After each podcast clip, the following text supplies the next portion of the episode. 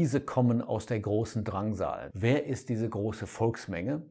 Und wo befindet sie sich? Eine so schreckliche Epoche hat es nie vorher gegeben und wird es nachher nie geben. Die Tränen werden abgewischt.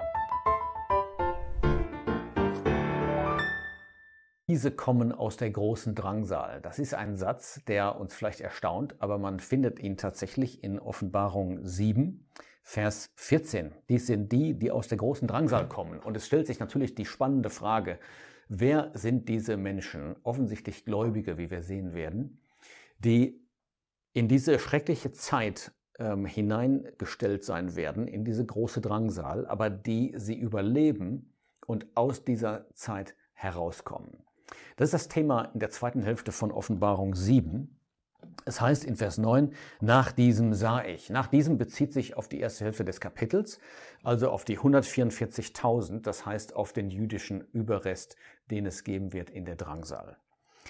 Und nach diesem heißt es, sah ich eine große Volksmenge, die niemand zählen konnte, aus jeder Nation, aus Stämmen, Völkern, Sprachen und sie standen vor dem Thron und vor dem Lamm. Und das ist jetzt die Frage, wer ist diese große Volksmenge und wo befindet sie sich?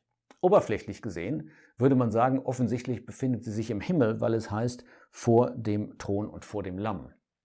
Aber wir werden sehen, dass das gar nicht der Fall sein kann.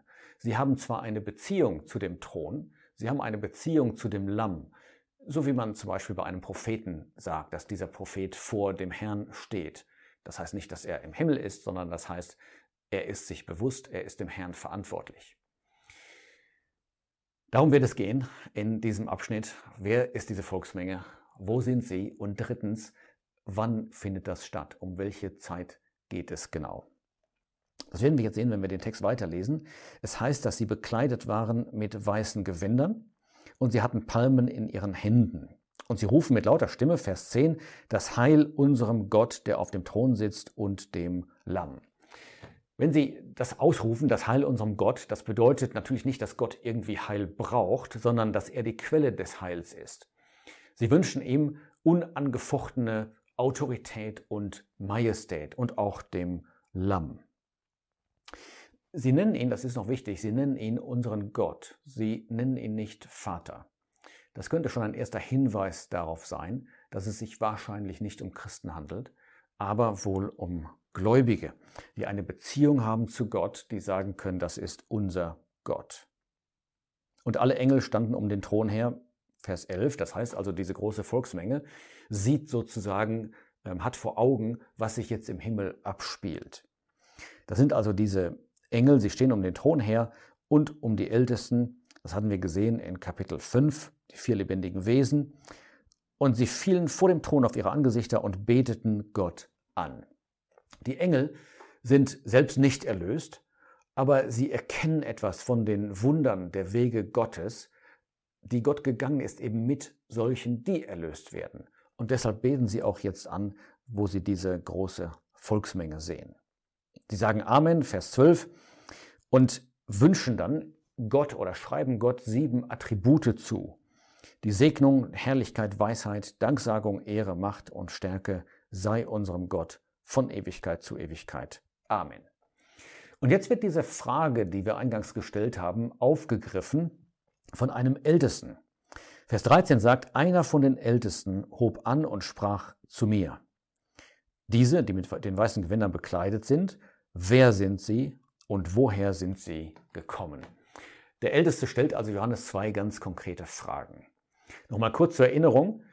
Die Ältesten, wir hatten das gesehen in Kapitel 5, die 24 Ältesten stehen für die Gläubigen, die vor oder bis zur Entrückung gelebt haben und die dann entrückt werden, die Toten auferweckt, die anderen lebend verwandelt und entrückt und die seitdem im Himmel sind. Und diese Ältesten waren gekennzeichnet durch Erkenntnis, durch Einsicht in die Wege Gottes. Und das merkt man auch jetzt hier an dieser Frage, die der Älteste dem Johannes stellt. Johannes ist hier als ein Seher, als ein Prophet. Und er sagt, Herr, du weißt es. Er gibt nicht vor, es selber zu wissen. Und jetzt gibt der Älteste die Antwort ab Vers 14 in der Mitte. Und an dieser Antwort merken wir, das ist so eine Bestätigung, die Ältesten haben tatsächlich Erkenntnis. Er sagt, dies sind die, die aus der großen Drangsal kommen. Jetzt müssen wir uns kurz Gedanken machen über diesen Ausdruck, die aus der großen Drangsal kommen. Damit wir das von der Terminologie her, also Ausdrucksweise her, einigermaßen gut unterscheiden können, benutzen wir die, oder benutze ich in dieser Serie das Wort Drangsal mit Artikel, also die Drangsal, für die sieben Jahre. Man könnte sagen, die 70. Jahrwoche aus Daniel 9, also die sieben Jahre der Gerichte, die nach der Entrückung über die Erde kommen. In Matthäus 24 sagt der Herr Jesus, dass in der Mitte dieser Woche bestimmte Dinge passieren werden, insbesondere dass dieser Gräuel aufgerichtet wird, von dem Daniel gesprochen hatte. Und er sagt, dann beginnt die große Drangsal. Und wir haben hier einen ganz ähnlichen Ausdruck. Und ich denke, es ist auf jeden Fall gemeint, die ähm, Drangsal, die noch kommt jetzt nach den sechs Siegeln. Und dazu gehört auch die große Drangsal, die dreieinhalb Jahre, also die zweite Hälfte dieser Drangsal insgesamt. Und jetzt sagt dieser Älteste, aus dieser schrecklichen Epoche, der Jesus hatte gesagt, eine so schreckliche Epoche hat es nie vorher gegeben und wird es nachher nie geben. Aber er sagt, es gibt Menschen, die offensichtlich lebendig aus dieser Zeit herauskommen. Er macht jetzt eine Reihe ganz interessanter Aussagen über diese Volksmenge. Er sagt, sie haben ihre Gewänder gewaschen und sie weiß gemacht in dem Blut des Lammes. Das ist der Grund, warum sie weiße Gewänder anhatten, Vers 13. Nicht, weil sie selbst so gerecht gewesen wären, sondern weil sie eine Beziehung haben zum Lamm, weil sie geglaubt haben und weil sie dadurch Erlösung bekommen haben, weil das Lamm gestorben ist, weil das Lamm, der, weil der Jesus in den Tod gegangen ist. Das ist ein ganz wichtiger Punkt. Kurze Fußnote dazu. Die Grundlage der Errettung ist in allen Epochen dieselbe. Der Weg der Errettung ist immer Glaube an das, was Gott geoffenbart hat. Aber die Basis dafür, der Grund, warum Gott Menschen annehmen kann, sie erlösen kann, ist immer das Werk des Herrn Jesus am Kreuz. Und das gilt auch für diese Volksmenge. Darum sind sie vor dem Thron Gottes und dienen ihm Tag und Nacht in seinem Tempel. Vers 15. Wir kommen jetzt zu der Frage, wo befinden sich diese Menschen, die aus der großen Drangsal kommen? Hier steht wieder vor dem Thron Gottes, aber wir merken schon, es kann gar nicht bedeuten, dass sie im Himmel sind. Denn es heißt ja, im Tempel, ja, in seinem Tempel. Und wir wissen aus Kapitel 21, dass es in der himmlischen Stadt keinen Tempel mehr geben wird. Ja, Gott selbst ist da. Ein zweiter Grund, den wir jetzt hier direkt finden, ist, dass es heißt, der, der auf dem Thron sitzt, wird sein Zelt über ihnen errichten. Wir dürfen uns das also nicht so räumlich vorstellen, als wenn wir hier im Himmel irgendwie diesen Thron hätten und gleichzeitig wären diese äh, Gläubigen in einem Tempel und gleichzeitig errichtet Gott noch ein Zelt über ihnen. Diese Gläubigen befinden sich auf der Erde. Sie haben eine Beziehung zu dem Gott im Himmel. Sie dienen Gott in seinem Tempel, das heißt, sie sind in seiner Nähe, in seiner Gemeinschaft. Und Gott breitet ein Zelt aus über ihnen, das bedeutet Schutz. Und das wird jetzt näher ausgeführt in den letzten beiden Versen. Sie werden nicht mehr hungern und nicht mehr dürsten. Also offensichtlich sind sie noch auf der Erde. Sie haben keinen Auferstehungsleib. Ein, ein, ein, Mensch, der auferstanden ist, im Himmel ist, der hat kein Problem mehr mit Durst und mit Hunger. Aber hier ist es eine besondere Segnung, dass sie keinen Hunger und Durst mehr haben. Noch wird je die Sonne auf sie fallen, noch irgendeine Glut. Sie befinden sich also auf der Erde, aber in guten Bedingungen, Schutz vor Sonne, vor Glut, vor allem, was ihnen schaden würde. Und dann heißt es so schön, und das Lamm, Vers 17, das in der Mitte des Thrones ist, wird sie weiden und sie leiten zu Quellen der Wasser des Lebens. Wir haben also offensichtlich hier auch Menschen, die eingehen in das irdische Friedensreich des Herrn Jesus.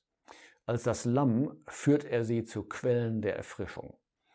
Nur dass diese Menschen im Gegensatz zu den 144.000 nicht aus Israel kommen. Sie kommen aus allen Sprachen und Nationen. Und damit muss ich natürlich diese Frage jetzt beantworten. Wie kommt es dazu, dass sie geglaubt haben?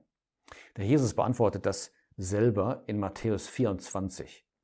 Er spricht da zuerst von dem jüdischen Überrest und dann sagt er in Matthäus 24, Vers 15, Vers 14 am Ende, und dieses Evangelium des Reiches wird auf dem ganzen Erdkreis gepredigt werden, allen Nationen zum Zeugnis. Und dann wird das Ende kommen. Das heißt, der jüdische Überrest wird in gewaltiger Geschwindigkeit und Effizienz dieses Evangelium des Reiches verbreiten und dadurch werden sich Menschen aus allen Nationen bekehren. Dazu gehören jetzt diese ähm, Menschen, die diese Volksmenge bilden in Offenbarung 7. Sie gehen ein in das Reich, sie werden geschützt, das Lamm ist da und dann heißt es noch so schön zum Schluss, und Gott wird jede Träne von ihren Augen abwischen. Ich glaube, dass diese Menschen viele Tränen gekannt haben werden. Wir werden noch etwas sehen in Kapitel 13 zum Beispiel, wie die Zustände sein werden in der großen Drangsal. Eine absolute Diktatur, eine totalitäre Herrschaft, dazu die Gerichte von Gott, grausame Verfolgung, viele sterben als Märtyrer. Hier haben wir die Überlebenden, aber sie haben viel Leid gekannt. Aber jetzt kommt der Augenblick, wo nicht nur die Tränen aufhören, sondern die Tränen werden abgewischt. Das heißt, selbst die Erinnerung an das vergangene Leid wird weggenommen. Man findet eine ganz ähnliche Formulierung später in Kapitel 21 und da geht es eigentlich um die Ewigkeit. Aber diese gläubigen Menschen nehmen das sozusagen hier schon vorweg. Sie bekommen jetzt schon diesen Trost von Gott. Also, ganz wichtig, Offenbarung 7, eine Einschaltung, sozusagen eine Atempause in dem Gericht, in der Beschreibung des Gerichts, wo Gott uns zeigt, was ihm wertvoll ist. Erstens der jüdische Überrest, 144.000, symbolisch gemeint. Zweitens die große Volksmenge aus den Nationen. Ganz klar kann es sich nicht um die Versammlung handeln, weil Israel und Nationen hier getrennt sind. Der jüdische Überrest und die, die durch ihn geglaubt haben, auf der Erde und sie gehen ein in das Reich. Die einen waren vorher in einer Beziehung zu Gott und Gott hat sie beschützt.